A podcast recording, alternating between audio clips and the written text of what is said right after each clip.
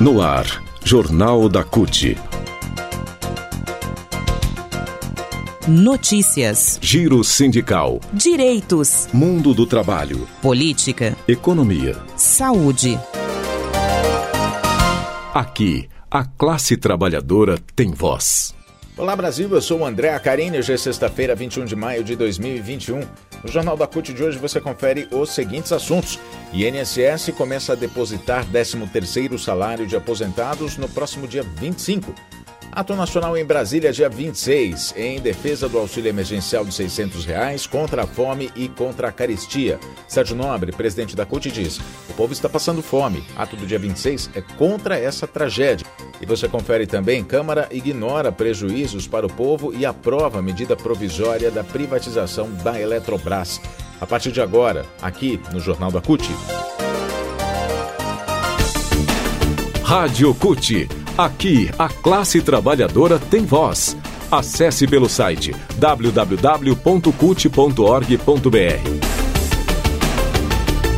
O presidente nacional da CUT, Sérgio Nobre, fez uma convocação a todas as entidades filiadas a se mobilizarem para o ato nacional em defesa do auxílio emergencial de 600 reais contra a fome e a caristia no próximo dia 26 de maio. Organizado de forma unitária pela CUT e mais nove centrais, além da Confederação Nacional dos Trabalhadores Rurais, Agricultores e Agricultoras Familiares, a CONTAG, o Movimento dos Trabalhadores Rurais Sem Terra, o MST, e as frentes Brasil Popular e Povo Sem Medo, esse ato do dia 26 não vai promover ações de rua que gerem aglomerações.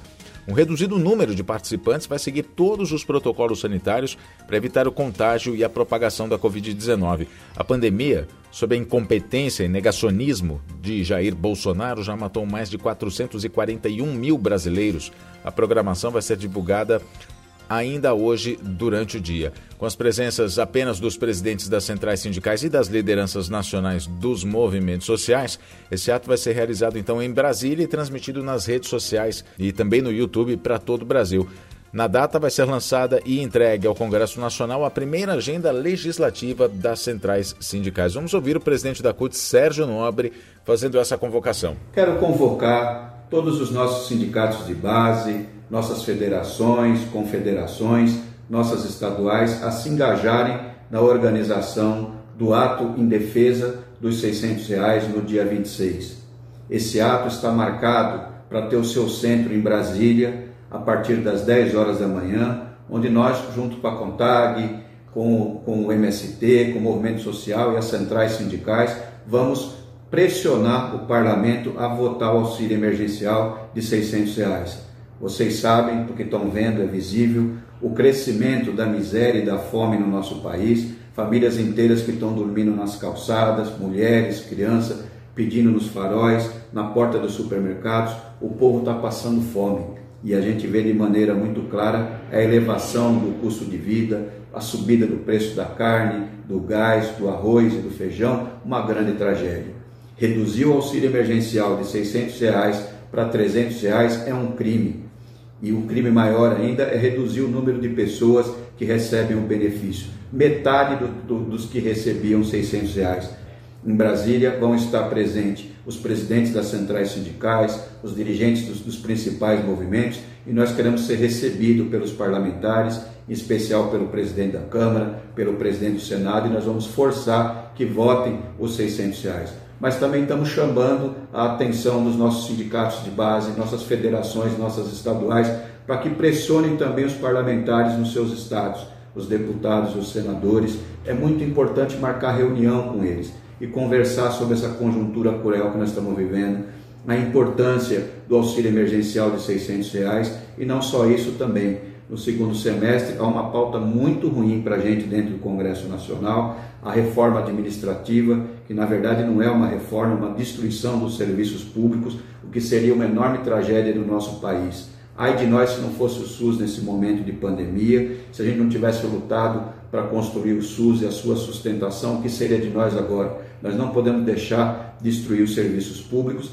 e muito menos deixar com que vendam as nossas estatais que são instrumento de desenvolvimento do nosso país. Está pautada a privatização do sistema elétrico, os correios, enfim, patrimônio público, a Petrobras, que nós não podemos deixar essa tragédia acontecer. Então, é muito importante que a gente marque a conversa com o deputado, com os senadores, coloque a nossa posição sobre esses temas para que a gente faça a nossa luta para conquistar os 600 reais, que é muito importante para a população brasileira, e a gente construa a nossa resistência dentro do Congresso Nacional para preservar as estatais e os serviços públicos no Brasil.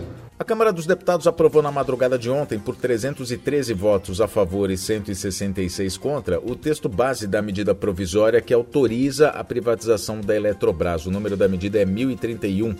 O texto segue para o Senado e, se aprovado no Senado, vai autorizar o governo federal a abrir mão da participação majoritária nas ações da empresa. Uma decisão assim, segundo engenheiros da Eletrobras, vai, vai acarretar, no mínimo, um aumento de 14% nas contas de luz. Vai provocar também riscos de apagão, além de ser prejudicial à soberania energética do país. Em um artigo publicado na Rede Brasil Atual, intitulado Câmara Prova Catástrofe, vem aí tarifas elevadas, apagões e racionamentos, a ex-presidenta Dilma Rousseff disse que a aprovação da privatização da Eletrobras coloca o Brasil em uma situação de terrível insegurança energética, se referindo à soberania energética do país. Ela disse o seguinte: a Eletrobras sempre foi uma garantia de estabilidade do sistema interligado nacional e também de modicidade tarifária. De acordo com o texto aprovado na Câmara, o governo federal fica autorizado a diluir sua participação acionária na Eletrobras para menos de 50%. Atualmente, a União e o BNDES mantêm o controle de 60% das ações da estatal. Entre as subsidiárias da Eletrobras estão a companhia Furnas e também a Chesf, que respondem por mais de metade da distribuição energética. Na tribuna da Câmara, a deputada federal Gleice Hoffmann, do PT do Paraná, declarou que o Partido dos Trabalhadores, se vencer as eleições presidenciais do ano que vem, deve reestatizar a Eletrobras caso o Senado aprove a MP. A Gleice Hoffmann destacou também que nos últimos três anos a estatal, a Eletrobras, registrou um lucro de 30 bilhões de reais. Além disso, a maior parte dos investimentos públicos no setor já foram amortizados, o que possibilita a geração de energia a baixo custo. A privatização da Eletrobras vai ser acompanhada da assinatura de novos contratos de concessão para as usinas hidrelétricas por 30 anos. Esses novos contratos, no entanto, vão permitir que a companhia comercialize a energia produzida a preço de mercado e não mais por uma tarifa regulada pela Agência Nacional de Energia Elétrica, a ANEEL, como acontece hoje e como a presidenta Dilma Rousseff disse em seu artigo publicado na Rede Brasil Atual. Economia. 13 terceiro dos aposentados. O INSS começa a depositar a primeira parcela desse 13 terceiro dos aposentados e pensionistas na próxima terça-feira, dia 25. A segunda parcela começa a ser depositada em junho. O valor da primeira parcela do 13º salário é metade, 50% do valor total do benefício. Já a segunda parcela pode vir com desconto de imposto de renda no caso do beneficiário ter de contribuir. De acordo com a Secretaria de Previdência, aposentados e pensionistas que passaram a receber o benefício depois de janeiro deste ano não vão receber 50% do valor do benefício na primeira parcela. Nesse caso, obviamente o valor vai ser calculado proporcionalmente aos meses em que a pessoa recebe o benefício. Já os segurados que recebem o benefício por incapacidade temporária, que é o antigo auxílio-doença, também têm direito a uma parcela menor do que os 50%. Nesse caso, a antecipação é calculada de acordo com o tempo de duração do benefício.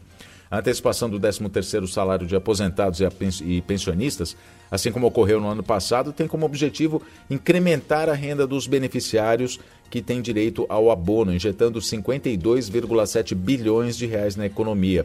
Economia que teve é, a situação agravada, né, por causa da crise, da pandemia, do novo coronavírus e também como medida paliativa de Bolsonaro, que não teve nenhuma política pública e nenhuma proposta efetiva para aquecer economia e gerar emprego e renda em quase dois anos e meio de gestão.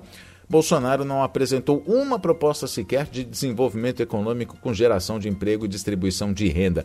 E aí o que acontece são essas medidas paliativas como o adiantamento do 13º. Né? Adianta o 13º e no fim do ano o aposentado, na verdade, não vai receber, vale lembrar isso, aliás, o aposentado não vai, é só um adiantamento mesmo, né? Chega no fim do ano, o aposentado não recebe o 13º. Ano passado a gente já viu essa situação, inclusive, não é? é de pessoas que acabaram perdendo o emprego ao longo do ano e aposentados e pensionistas sendo aquelas pessoas que são a única fonte de renda no, na família, e aí chega no fim do ano, realmente a situação fica complicada, Natal, fim do ano, essas coisas então ajuda por enquanto, mas depois atrapalha por não receber no fim do ano o aposentado não receber o 13 terceiro. O calendário é da seguinte feito da seguinte forma: quem ganha até um salário mínimo vai ter o pagamento liberado no período de 25 de maio a 8 de junho, de acordo com o último número do benefício, desconsiderando o dígito.